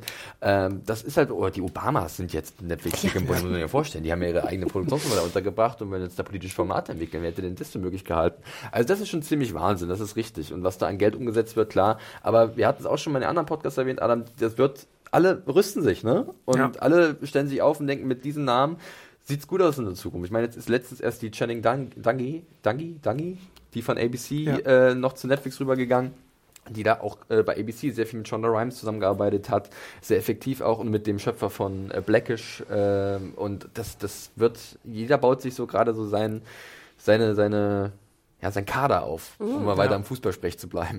Ach, witzig, so wie ich es gar nicht betrachtet. aber Ja, es ist, äh, es ist sehr spannend zu beobachten. Aber gut, äh, ich glaube, so hätten wir erstmal so ein bisschen das Jahr 2018 an Phänomenen, an Entwicklungen etwas zusammengefasst. Ähm, da gibt es bestimmt noch viel, viel mehr, aber wir haben, äh, müssen ja noch ein bisschen Zeit investieren in so ein paar Dinge, die uns aufgefallen sind, äh, die wir gut gefunden haben an Serien. Und da hat Adam ja schon äh, ein, ein bisschen was erwähnt mit Hilda, äh, was ihr euch, glaube ich, nochmal ganz herzlich ans Herz legt. Ja. Äh, schaut Hilda, liebe Menschen, auf Netflix. Hanna, was ist denn bei dir so äh, hängen geblieben und was würdest du den Leuten denn empfehlen aus dem Jahr 2018? Genau, wir hatten ja schon äh, so drei meiner Favorites hatten wir schon erwähnt. Natürlich Killing Eve. Es ist immer noch, finde ich, ein Sakrileg, dass es offiziell noch nicht zensiert ist in Deutschland. Ähm, eine, eine BBC America Produktion von der fantastischen Phoebe Waller-Bridge. Äh, ich kann es nur weiterhin empfehlen. Sie hat diesmal ein Buch adaptiert, aber wir kennen sie natürlich aus dem, aus dem Crashing UK und aus Fleabag Ja. Natürlich damals. Eine auch fantastische Serie, auch meine Top-Favorite. Und das Witzige finde ich immer, als ich oder wir sogar auch damals gelesen hatten, Phoebe Waller-Bridge macht eine neue Serie. Okay, dann. Ich werde sie schauen. Einfach weil ich ihr, ihr, ihre Art des Schreibens sehr, sehr schätze. Und ich finde, es ist auch eine, eine ungewöhnliche Art, die uns äh, ein bisschen gefehlt hat, finde ich, in der Serienwelt. Und wie gesagt, ich hoffe, angeblich soll Killing Eve ja bald lizenziert werden in Deutschland. Wenn es soweit ist, bitte schaut es. Äh, Fantastisch, hat mir sehr, sehr gut gefallen. Ist auch nicht super perfekt, hat auch, finde ich, ein paar Schwächen. Ich aber ein bisschen gebraucht, um reinzukommen tatsächlich, aber in der zweiten Staffelhälfte hat sich dann so ein wunderbares, nicht Katz-und-Maus, sondern Katz-und-Katz-Spiel, da wurde es, glaube ich, oft bei den US-Kritikern genannt, äh, entwickelt zwischen Sandra Oh und Jodie Comer, die halt zwei sehr verschiedene Charaktere spielen. Die eine, glaube ich, MI5-Agentin, die andere Nicht mal ähm, Agentin, einfach nur Mitarbeiterin. ja, ne? Dreh, Drehstuhl-Sheriffin und äh, die andere eine hervorragend ausgebildete Serienkillerin mit einem sehr, sehr seltsamen Humor. Ungewöhnlich, ungewöhnlich. Und wie du schon sagst, ne, absolut ungewöhnlich. Wir haben Homecoming erwähnt, wo ich wirklich den Piloten, das war nämlich die Serie, echt öde fand. Ich fand, der Pilot war wirklich öde. Ich wusste überhaupt nicht, was das jetzt soll und was mir die Geschichte bringen soll. Aber es ist so ungewöhnlich äh, dargestellt, dass mich das komplett äh, in seinen Bann geholt hat. Und ich wirklich auch nochmal den, den Podcast, es basiert ja auf dem Podcast, vielleicht auch nochmal eine, eine Geschichte, einen Trend, den wir in der Branche auf einmal sehen Dirty in den John. USA. Genau. Lore war davor von Amazon. Genau, ähm, einfach das Podcast mittlerweile, die, die Storytelling rüberbringen und das natürlich auch Startup. fantastisch machen. Ja, dass die natürlich mittlerweile adaptiert werden. Und ganz ehrlich, es ist wirklich faszinierend, wenn du, äh, wenn ihr Homecoming gesehen habt äh, bei Amazon, äh, Halbstünder, auch wieder sehr viel Trend, Julia Roberts, ne, 600.000 pro Folge, darf man auch nicht vergessen, ne, reinge, reingekauft so ein bisschen. Ähm, wenn man dann den Podcast hört, der witzigerweise auch mit anderen Sprechern besetzt sind, die aber auch sehr bekannt sind. Also, ne, Catherine Keener zum Beispiel spielt Oscar Isaacs und ein sehr, sehr guter ähm, David Schwimmer. der hervorragend ist. Und das Podcast. Krasse ist mittlerweile, ich hatte eine Freundin, hatte mir es empfohlen, das nochmal zu hören, und sie meinte, dass sie mittlerweile Homecoming, die Serie, nicht mehr so mag, weil sie lieber Catherine Keener und David Schwimmer gesehen hätte. Und mir geht es leider mittlerweile genauso. Also, ne, das ist äh, ganz verrückt, aber ich kann jedem empfehlen, da auch nochmal reinzuhören. Dirty John hattet ihr erwähnt. Ähm, also mittlerweile, finde ich, merkt man, dass, dass Adoptionen auch gesucht werden aus ganz anderen äh, Bereichen und das freut mich natürlich sehr bei, bei äh, Homecoming. Aber die dritte ähm, Staffel, äh, die dritte Serie, die wir natürlich auch schon erwähnt haben, ist Sharp Objects. Ich denke, hört nochmal in den Podcast rein, alles super. Was mir aber auch sehr gut gefallen hat, und das ist der ein Wiederkehrer, den ich auf jeden Fall erwähnen möchte, weil ich finde, er geht ziemlich unter äh, in der aktuellen äh, Golden Globe und Emmy-Nominierungsgeschichte und ich weiß nicht was. Und das ist immer noch eine Lanze. Ich glaube, da weiß ich, dass Adam mein bester Kompagnon ist. Ah ja, The Good kommt's. Fight. Ich bin kurz raus, macht's gut, Leute. Ich weiß. Und ich muss es trotzdem nochmal erwähnen, weil zweite Staffel Good Fight, ne, CBS All Access, dritte Staffel kommt bald wieder im Frühjahr, ne, Januar, Februar äh, in den USA, in Deutschland bei Fox. Ich kann Jetzt auch bei Amazon die erste Staffel übrigens. Genau, wünschen. bitte, bitte schaut rein, auch wenn ihr The Good Wife sieben Staffeln Network nicht gesehen habt. Ich finde, es ist immer noch, das ist zum Beispiel für mich feel good, aber äh, nicht sozusagen, es ist Anspruch feel good. Und ich merke, dass wenn Good Fight läuft, die neue Folgen, das ist für mich das Erste, was ich schaue. Das ist wirklich etwas, wo ich noch genau weiß, okay, heute, ne, wenn ich nach Hause komme, gucke ich, das Erste ist Good Fight. Und das habe ich eigentlich nur noch mit wenigen Serien. Das habe ich mit, mit, ich weiß nicht, Game of Thrones natürlich, wenn es dann wiederkommt. Aber Good Fight, ich, ich finde, es ist immer noch eine brillant geschriebene Serie mit einem brillanten Cast und ich kann es jedem nur empfehlen, da wirklich mal reinzuschauen, äh, einfach weil es auch so tagesaktuell ist und sie auch einen ganz bestimmten Kniff haben, aktuelle Szenen zu besprechen. Aber hört den Podcast, Adam, ja, ne, ja, ihr habt ja. genug gemacht, ich höre auf.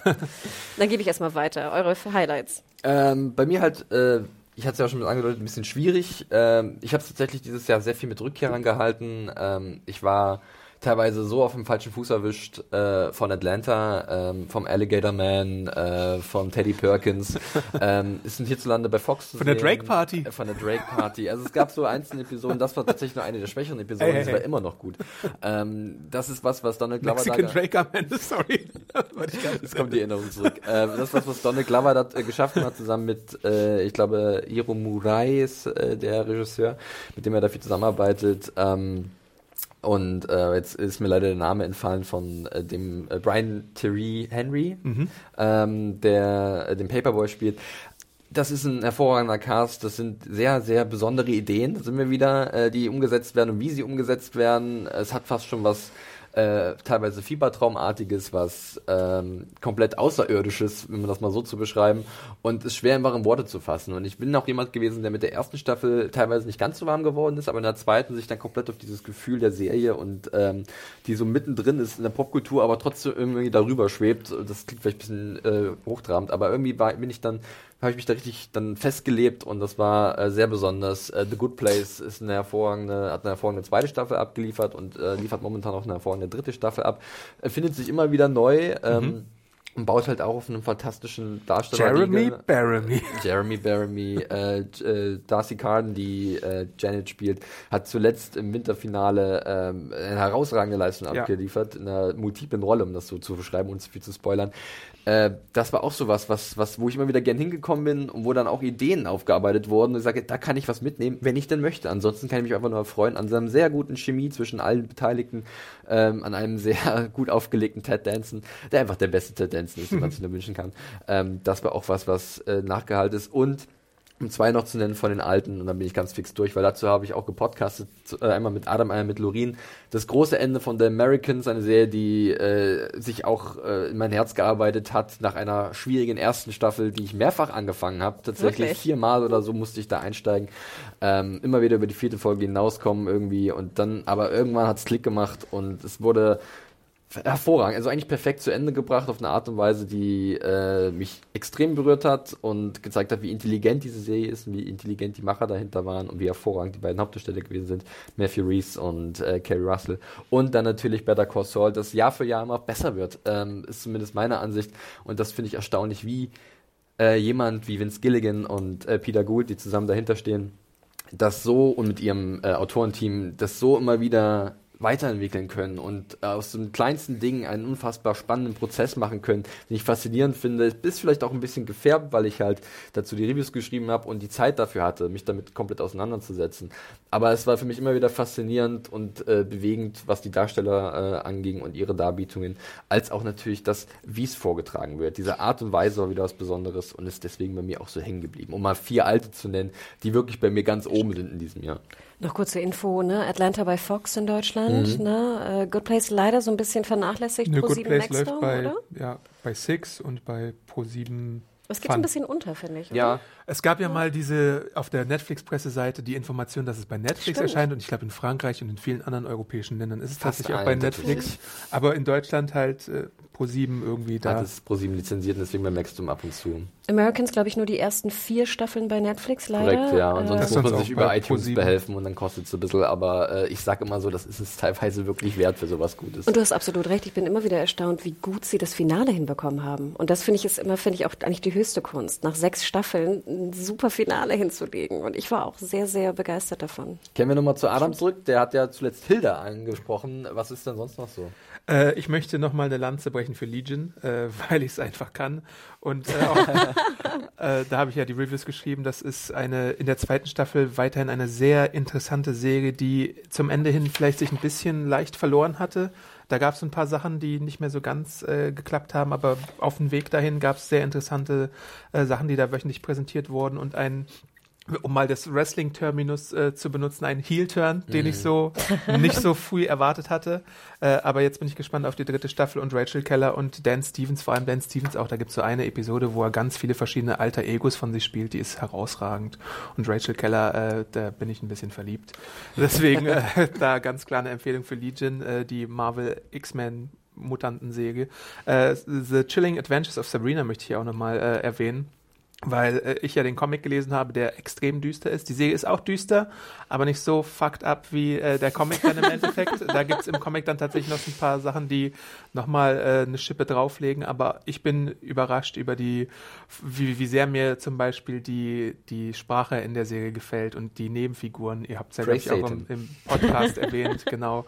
Ja. Äh, die, die, die Tanten sind einfach fantastisch. Ähm, äh, Michelle Gomez heißt sie, ne? Genau, richtig. Die, ist auch ziemlich cool da drin und natürlich äh, äh, äh, wer ist die Hauptdarstellerin? Miranda Otto? Nee, du meinst äh, Kieran Kiernan Shipka, genau, die, die ich ja auch damals schon in der Nerdstube prophezeit habe als Das- Hauptdarstellerin. Adam Damus, äh, die Prophezeiung ist eingetroffen. Gomez ist hier die Teufelin oder wie auch immer, die Dämon, Ja, die Böse, richtig, ne? Miss, äh, oh, ich liebe sie. Folgt auch gerne ihrem Twitter-Account, sehr ja, sie ist diabolisch gut, aber das trifft auf einige zu, zum Beispiel auf Miranda Otto. Äh, Ähm, Daredevil, um nochmal eine Rückkehrer zu erwähnen, ist jetzt in der dritten Staffel zurückgekehrt mit einem Bullseye und Kingpin äh, Comeback Arc und wieder fantastischen Kampfszenen. Der eine One-Shot in der, in der Folge ist, ist herausragend inszeniert.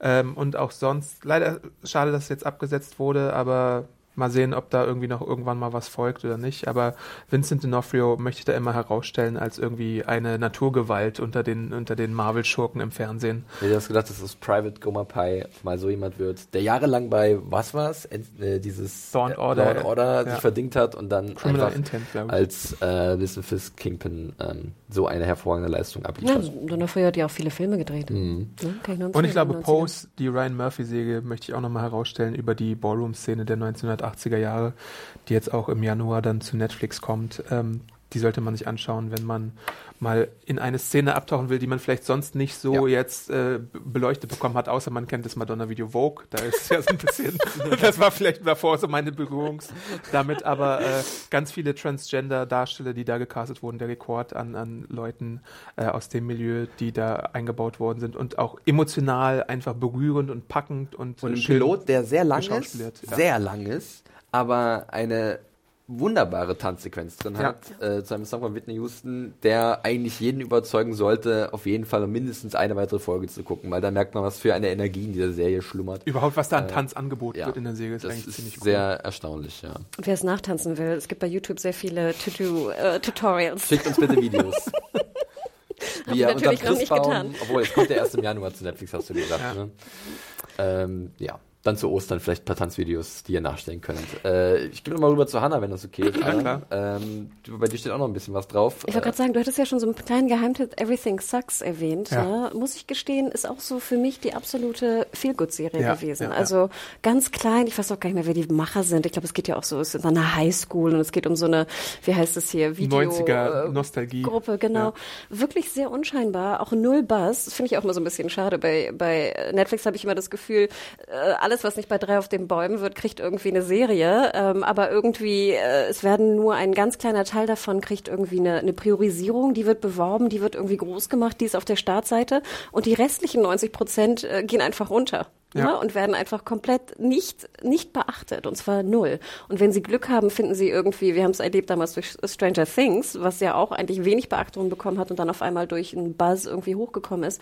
Ähm, aber Everything Sucks zum Beispiel hatte leider null Buzz und wurde dann irgendwie auch abge, abgesetzt, weil wenig es geguckt haben. Kann ich aber jedem auch nochmal empfehlen, genau wie Atypical.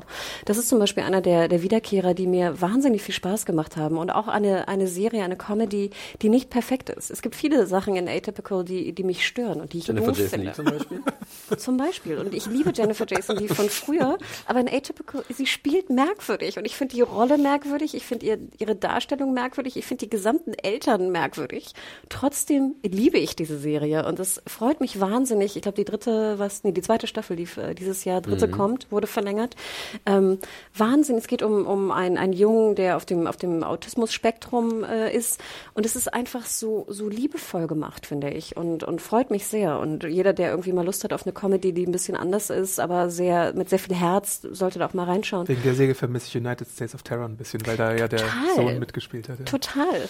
Ähm, und aber noch jemand, äh, eine Serie, die mir sehr viel Spaß gemacht hat, auch Lifetime, ungewöhnlich. Wir haben damals ja Unreal auch gesehen von diesem äh, Sender in den USA, You. Ähm, Mittlerweile Ja, jetzt- auch bei Netflix zu sehen. Mittlerweile nur noch bei Netflix zu sehen. Die zweite Staffel wird nur noch ja, bei und da, Netflix da dann- sieht man ja auch, dass Netflix, glaube ich, sehr gute äh, äh, Serienspäher hat, nennen wir es mal so, dass sie merken, wenn eine Serie sehr gut funktioniert und einen gewissen großen Buzz hat bei einer Zielgruppe. Und You hatte einen sehr großen Buzz bei, bei, also bei der Stalker-Zielgruppe. Ja, bei Leuten, die anderen Leute in irgendwelche Glaskästen sterben und langsam zu Tode quälen. Nein, und das ist, und äh, ich glaube, alle, die irgendwie Dexter-Fans sind oder ein bisschen was Ungewöhnliches haben, es ist auch ein bisschen ungewöhnlich, auch nicht perfekt, die Staffel, ähm, aber hat, wie gesagt, eine große Faszination, hat mich sehr fasziniert, ähm, weil es einfach äh, auch, sage ich mal, in so einer Zielgruppe, was ist das so, Mitte 20, finde ich, die manchmal auch so ein bisschen vergessen werden. Ähm, Die Greg Berlanti-Zielgruppe. Er ist, glaube ich, auch Produzent mit, ne? Mhm, und genau. er produziert ja auch eher für ein jüngeres Publikum immer. Ähm, und gerne mal ein bisschen edgy, wenn er darf. Es ist jetzt, es ist jetzt auch nicht nur wegen äh, Badgley so, aber es erinnert mich tatsächlich ein bisschen an Gossip Girl auch von der total, Machart. total. Das ist eine Mischung aus Gossip Girl, Das könnte auch bei Dexter, CW laufen, wenn es halt nicht teilweise ein bisschen zu böse extrem ist. wäre. Ja, es ist sehr, sehr böse, aber jetzt ja, bei Netflix äh, ab Ende Dezember, glaube ich, äh, schaut mal rein, ähm, hat mir sehr viel Spaß gemacht und finde ich war, ist wirklich ein super Binge auch zu, zu Weihnachten. Ähm, aber Felix, du hast bestimmt auch noch ein paar Ja, wir könnten jetzt tatsächlich noch sagen, was uns nicht gefallen hat. Aber ich würde sagen, wir feiern einfach noch ein bisschen Ja. sehen. Weil wir haben am Anfang gesagt, das, was uns nicht so gefallen hat oder was uns aufgefallen ist. Und ich bin auch jemand, der sagt, ich muss jetzt nicht noch extra draufhauen auf irgendwas. Davon, das habt ihr sicherlich schon genug mitbekommen. Deswegen lieber noch ein paar Empfehlungen. Und da empfehle ich was, was ich dieses Jahr eine ganz coole Sache fand bei Amazon. Und zwar kann man sich da mittlerweile für 5 Euro den Stars Play äh, Channel äh, dazu buchen. 5 Euro im Monat ist jetzt nicht zu wenig. Aber der Stars Play Channel hat einiges zu bieten. Aber wenn man Amazon Prime Video hat, nochmal 5 Euro extra. genau, richtig. Das darf man nicht vergessen. Das sind 3,99, oder? 4 Euro? Vier, ich dachte drei- 4,99 dachte ich jetzt mittlerweile. Ich glaube, die 3,99. variieren auch ein bisschen. Also es kann, glaube ich, 3,99 So, wenn wir oder ein 5 sein. zusätzlicher Channel, wenn ihr Prime Video habt, könnt ihr das dazu buchen. Gibt es ja mittlerweile ganz viele. Es gibt ja auch zum Beispiel die Möglichkeit von Sundance was zuzubuchen, wo auch eine sehr gute Serie dieses äh, Jahr lief, eine neue Disclose von zwei äh, taubstummen Serienmachern, die auch die Hauptrollen da spielen und was auch eine Halbstunde ist, sechs Folgen nur und sehr emotionales, ähm, äh, ist auch nur zu empfehlen. Aber zum Beispiel bei Stars Play laufen halt viele Stars-Serien und da waren einige Sachen dieses Jahr dabei, wo ich gesagt habe, ja, das habe ich mir sehr gerne angeguckt. Zum Beispiel Counterpart, eine Agenten-Thriller mit J.K. Simmons in einer Doppelrolle. So ein bisschen die sich nach kalter Krieg anfühlt, eine ähm, fast schon Sci-Fi-Prämisse in sich versteckt. Äh, die zweite Staffel ist jetzt auch schon angelaufen. Das ist interessant. Wir hatten im Januar die erste Staffel, die zweite ist jetzt Dezember schon angelaufen, wurde auch hier in Berlin gedreht. Um die Ecke. Um die Ecke, hier haben wir In unserer wir Straße, haben, möchte ich Zettel, wir haben betonen. Zettel gesehen. Hier wird äh, demnächst gedreht, bitte nicht wundern. J.K. Simmons äh, läuft rum. Äh, Vorsicht. Und, äh, und den Tempelhof übrigens möchte ich nochmal betonen. Es sieht fantastisch aus. Richtig, wird sehr gut eingesetzt, der alte Flughafen. Äh, kann ich auch nur empfehlen, wer Lust hat auf so einen richtig schönen äh, Thriller, der auch sehr gut gespielt ist und auch sehr tief in die Charaktere eintaucht.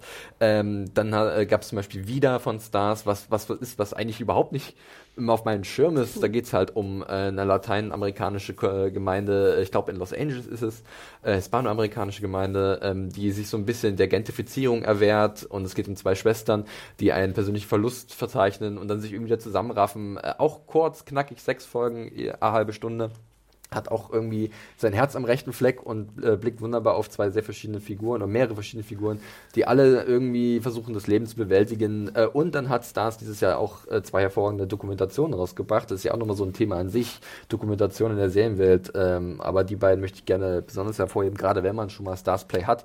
Zum Beispiel eins wäre America to Me, äh, interessante Dokumentation, die äh, hat ein Kamerateam 2016 äh, eine Schule verfolgt in der Nähe von Chicago. Und da wurde so aufgezeigt, wie krass doch äh, die Unterschiede oder die unterschiedliche Behandlung zwischen den Menschen sind oder den Schülern sind, die hellhäutig sind und die, die dunkelhäutig sind, ähm, was da für Maßnahmen ergriffen werden müssten, was nicht getan wird, weil das alles sehr systematisiert ist, äh, dieser ähm, ja, teilweise sehr offensichtliche Rassismus und die Ungleichberechtigung und Ungleichbehandlung. Und dann gab es noch eine andere kleine Dokumentation, Warriors of Liberty, für Sportfreunde vielleicht was. Es ist so eine kleine äh, Football-Jugendinitiative äh, in den USA und da können halt auch Kinder teilnehmen, die halt vielleicht nicht aus den besten ähm, äh, Umständen kommen oder nicht so viel Geld zur Verfügung haben. Und äh, dabei sind auch da auch wirklich dann richtige NFL-Pro-Footballer ähm, hervorgegangen. Auch irgendwie zwei Dinge, die ähm, für mich Dinge beleuchtet haben oder Bereiche beleuchtet haben, die ich weniger auf dem Schirm habe und das mag ich mittlerweile sehr gerne und da kann man wieder den Bogen schließen zu dieser Vielfalt an Serien, die wir heute haben oder Vielfalt an Themen, die bespielt werden. Man wird fündig. Man muss halt bloß suchen, suchen, suchen. Ja, und äh, das macht mir aber Spaß, danach zu suchen und dann sowas zu finden. Und äh, von daher, da gibt es noch viele andere Sachen. Äh, ich kann ganz kurz noch erwähnen, bevor ich noch ein letztes Mal abgebe. Äh, High Maintenance, alle, die so Lust haben auf ein kleines, schönes äh, Comedy, Kleinod wirklich, das lief bei Sky dieses Jahr, ist eine HBO-Serie, ist glaube ich äh, aktuell bei Amazon auch zu erwerben über einen namenlosen Grasdealer in New York sind schöne Vignetten aus dieser Stadt und mit verschiedenen Charakteren. Äh, Mozart in the Jungle ist so ein, so ein Ding, was mir ein bisschen wehgetan hat, wurde abgesetzt, äh, hatte eine sehr gute letzte vierte Staffel auf Amazon. Ähm, auch sehr herzlich. Und dann äh, sage ich es auch gerne nochmal, äh, ich bin ein bisschen überrascht von mir selbst, Legends of Tomorrow, äh, die CW-Superhelden-Serie. Es klingt seltsam, aber ich glaube tatsächlich, dass zum Beispiel viele Doctor Who-Fans damit wahnsinnig viel Spaß mit hätten, weil es jetzt so eine verrückte Zeitreiseserie ist, die lustige Konzepte auf, aufbaut jedes Mal, einen sehr charismatischen Cast hat, die mittlerweile super ausgearbeitet sind und sich sehr wunderbar ergänzen und äh, ist was, was ich mir dieses Jahr wahnsinnig gerne angeguckt habe. Klingt seltsam, dieses Plädoyer damit zu beenden, aber ja, Legends of Tomorrow, Leute, es ist einfach so. Äh, wollt ihr noch irgendwas reinwerfen? Wir sind jetzt hier wirklich auf, auf der Zielgeraden. Äh, habt ihr noch was? Ich wollte noch kurz was sagen zu Stars Play, weil ich mir zum Beispiel auch vorgenommen habe, jetzt zu Weihnachten das mal zu testen. Es gibt ja, glaube ich, zwei Wochen Testmonat genau. oder so. Und ja. ich, du würdest mir empfehlen, America to Me. Ich bin sehr gespannt drauf. Sowieso Doku-Trend auch dieses Jahr. Ne? Ich meine, du als Fußballfan, glaube ich, kannst auch. Da gab es viel, da gab's sehr viel. Gerade Amazon ist da stark unterwegs mit der Man City-Dokumentation, die so ein bisschen so naja war, aber nicht uninteressant. Und dann gab es noch eine über die La Liga, die spanische Fußballliga, äh, die schon ein bisschen, ähm, ja, sagen wir mal, äh, vielfältiger war. Aber bitte. Genau, und es gab natürlich auch wahnsinnig viele, äh, wir haben ja auch hier, wie hieß es, das Staircase oder sowas? Staircase, äh, Making ne? Murderer Staffel 2. Genau, ne? also da mittlerweile für Doku-Fans gibt es natürlich Doku-Serien en masse, habe ich das Gefühl. Manchmal auch zu viel. Also mm. manchmal denke ich auch so, boah, das hättet ihr auch mal irgendwie in fünf Folgen oder in drei Folgen zusammenfassen können. Aber wie gesagt, das ist natürlich immer noch ein wahnsinniger Trend. Aber mir ist auch aufgefallen, ich zum Beispiel hatte sehr viel Spaß bei Sweet Bitter, war so ein bisschen meine mm. Wohlfühlserie, ist nicht perfekt, aber finde ich macht sehr viel Spaß und kann ich auch äh, Leuten da draußen empfehlen, die so ein bisschen ein junges Mädchen in New York äh, erleben wollen. Wie gesagt, das ist äh, alle, die mitspielen, mag ich. Äh, ich fand es sehr amüsant. Mr. Mercedes zum Beispiel auch, glaube ich, mhm. äh, erste und zweite Staffel meine ich sogar ja. da. Ähm, und da, wie, wie, du auch erwähnt hast, also mittlerweile da, da ist einfach wahnsinnig äh, viel auch in den kleineren Kanälen, die man halt dazu buchen kann. Sie haben sogar auch Black Sales, was ich gerne mal wieder hochhalte, habe ich sehr gerne geguckt, Stimmt. ist letztes Jahr zu Ende gegangen, wenn ich mich recht erinnere. Ähm, war lange Zeit auch beim, über Maxdome zu gucken, ist mittlerweile auch bei Stars Blade verfügbar und definitiv ein Blick wert. Auch White Queen, glaube ich. Ne? Ja, also ja, da ist also einiges. Das, ich ich gucke da mal ganz gerne so mal durch, was da so ist. Eine Serie wollte ich noch erwähnen, Handmaid's Tale Staffel 2, ne? ähm, kam Anfang des Jahres auch raus, war nicht mehr so gut meines Erachtens und ich glaube, viele äh, pflichten mir da auch bei, wie, wie die ja. erste Staffel. Äh, wir wissen es natürlich, auch das Buch ist zu Ende, also in der, ne, von Edward nach der ersten Staffel, obwohl sie ja angeblich eine Fortführung schreiben will.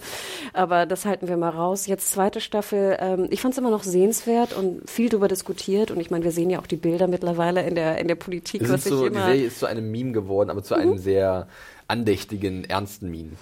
Ähm, und ich kann doch jedem nochmal empfehlen, in die zweite Staffel reinzuschauen. Ähm, wie gesagt, es gibt vieles, was mich auch stört in der zweiten Staffel, was ich finde, was sie nicht gut gemacht haben, aber trotzdem war es immer noch für mich ein persönliches Highlight und ähm, sollte vielleicht nochmal erwähnt werden. Allein wegen den Darbietungen. Also es ist jetzt nicht mehr nur, also vorher war es ja auch nicht nur Elizabeth Moss, da gab es ja auch mit äh, Rory.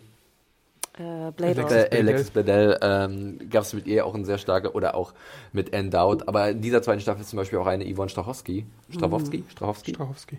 Ähm, wahnsinnig gut, wahnsinnig gut als, äh, als Frau des Kommandanten in dem Haus, wo Offred ist. Ja. Es ist hart, aber ich finde, es ist immer noch, wie du schon sagtest, ich finde es immer schön, wenn eine Serie noch so nachwabert und man mhm. dann immer noch so ein paar Tage später oder auch Wochen später nochmal so einen Punkt aufarbeitet, der, den man da gesehen hat oder der einen durch den Kopf gegangen ist. Definitiv der Highlight-Folgen. Ich erinnere mich an eine, wo Offred oder äh, June auf sich allein gestellt ist. Äh, guckt's nach, ist mittlerweile, ähm, ist die zweite jetzt schon bei Entertain Magenta? Ja, die, die haben sich ja das geholt. Sie ist da und ich glaube sogar die erste Staffel ist auch beim MGM-Channel, die man glaube ich auch dazu mhm, buchen kann. Stimmt, ja. Ne? Auch auf DVD und Na, es ist nicht wahnsinnig einfach geworden, liebe Leute da draußen, wo es überall Channels gibt und was man alles kaufen genau. kann.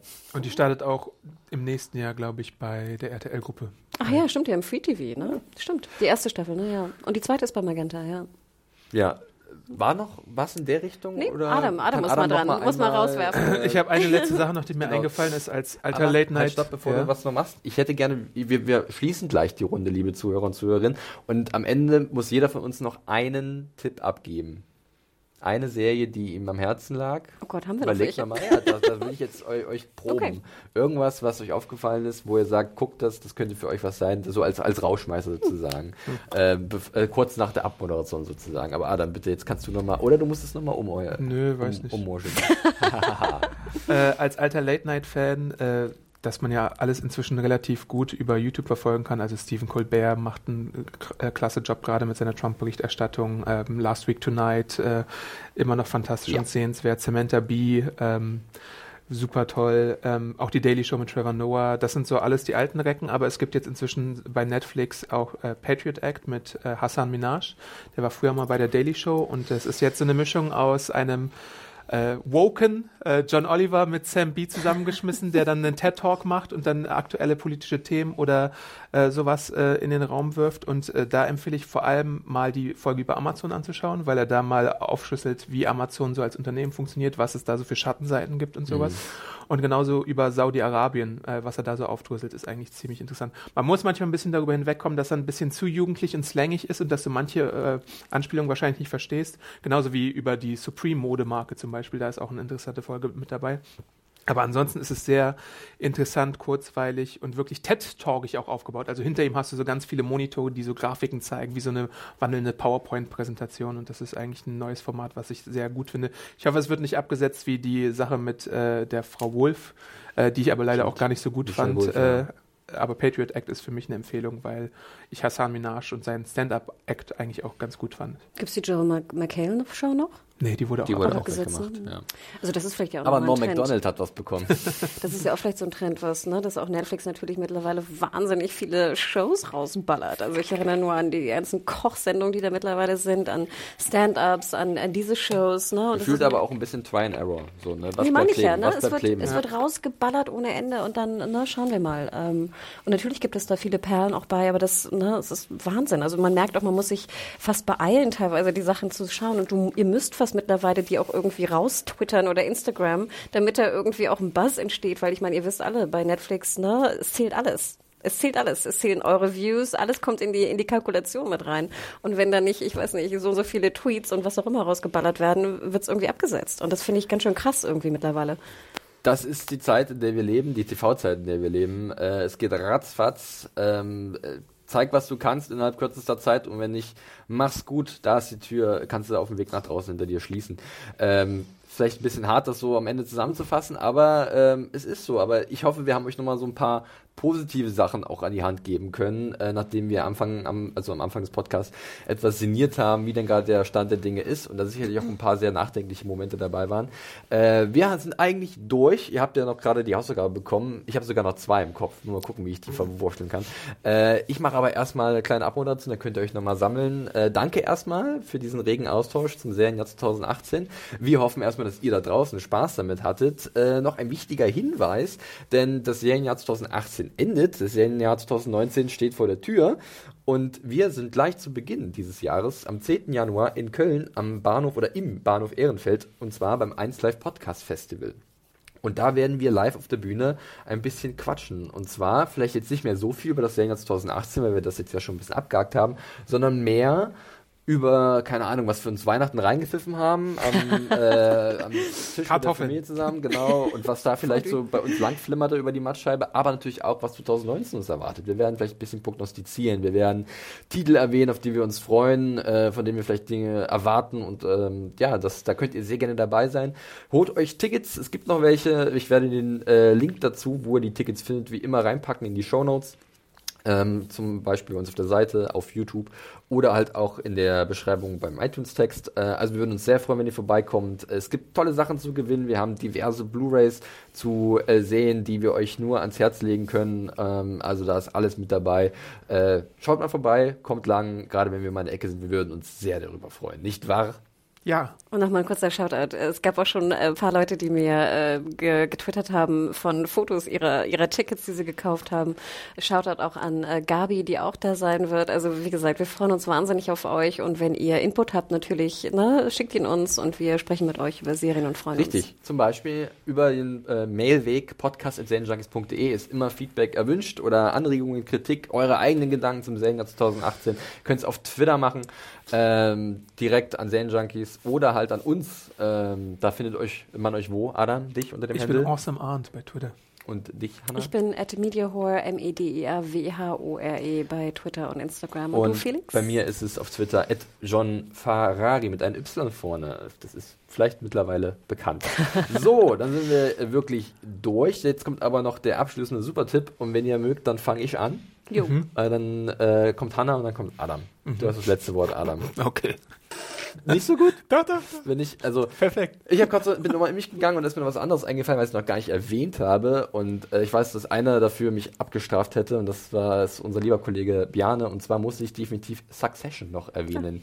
Eine ähm, HBO-Serie, die äh, ja so gestaltet ist, dass eigentlich niemand das Ding auf dem Schirm hatte, die sich dann aber ganz fantastisch zu einem düsteren Familien, nicht wirklich Drama, fast schon Comedy entwickelt hat. Ich habe es immer mit so einer Art sehr bissigen, schwarzhumorigen Modern Family äh, verglichen. Äh, so ist es auch ein bisschen gedreht in so einem leichten Mockumentary-Stil. Es geht um eine sehr wohlhabende Familie, ähm, um einen Patriarchen, der ein riesiger Medienmogul ist. Erinnert so ein bisschen an Rupert, Mur äh, Rupert Murdoch der ja namentlich bekannt ist. Und es geht um äh, ja die Macht in diesem Unternehmen. Äh, Geschwister untereinander versuchen, in gute Position zu kommen, spielen sich gegenseitig aus. Ähm, und es ist einfach nur sehr bizarr, sehr amüsant und äh, offenbart einiges über die menschliche, über das menschliche Wesen, äh, über reiche Menschen, wie sie sich selber wahrnehmen. Und das hat äh, mir sehr viel Spaß bereitet. Es ist kein leichter Einstieg, das gebe ich zu, aber zum Ende hin ist es ein hervorragendes Staffelfinale. Ich bin sehr froh, dass es weitergehen wird.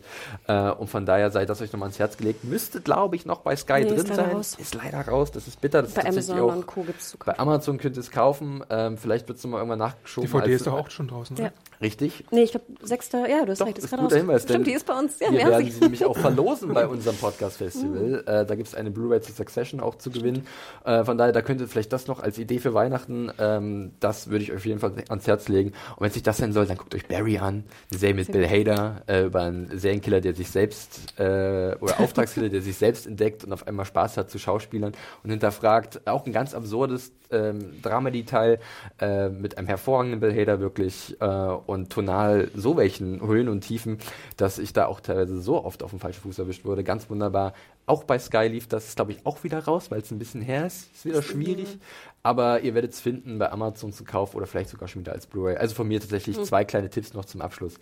Äh, und jetzt gebe ich ab und bin raus. Hanna, bitte. Mein Abschluss ist, äh, ihr hättet ja Shows schon erwähnt, wir hatten Dokus erwähnt. Es gibt noch eine Show, die mir sehr am Herzen ist, auch ein Wiederkehr, sogar Art Wiederkehrer. Ähm, Queer Eye. Ich muss es leider erwähnen, denn ich glaube, jeder weiß auch, dass ich da ein großer Fan bin. Ich folge allen bei Instagram. Ich liebe sie. Es ist für mich wirklich feel good und gute Laune. Und was ich sehr mag, wie gesagt, äh, Queer Eye for the Straight äh, Guy, äh, ich weiß nicht, die Leute kennen es wahrscheinlich da draußen noch als Riesenerfolg aus den USA damals.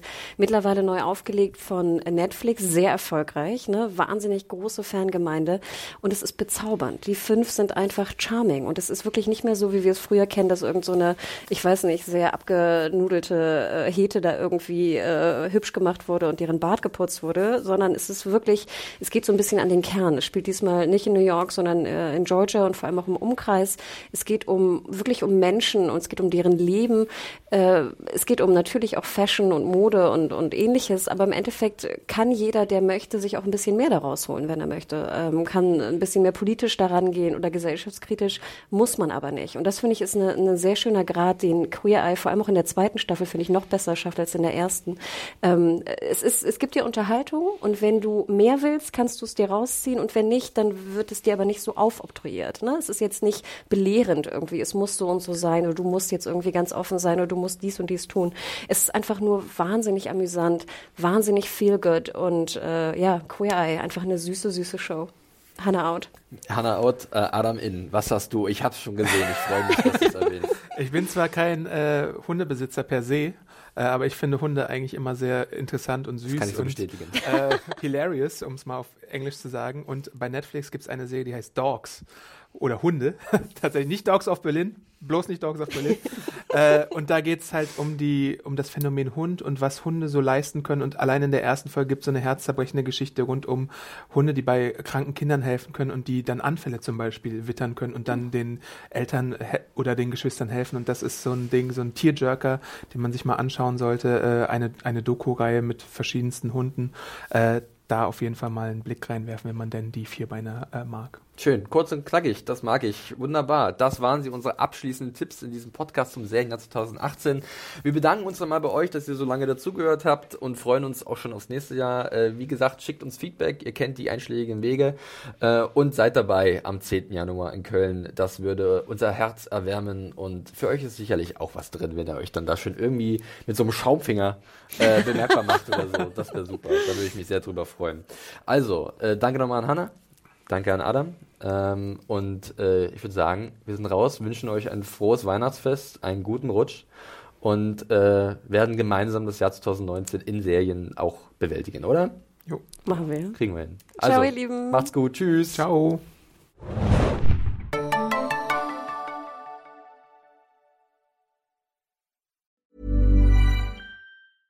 Mom deserves the best, and there's no better place to shop for Mother's Day than Whole Foods Market. They're your destination for unbeatable savings, from premium gifts to show-stopping flowers and irresistible desserts. Start by saving 33% with Prime on all body care and candles. Then get a 15-stem bunch of tulips for just $9.99 each with Prime. Round out Mom's menu with festive rosé, irresistible berry chantilly cake, and more special treats. Come celebrate Mother's Day at Whole Foods Market.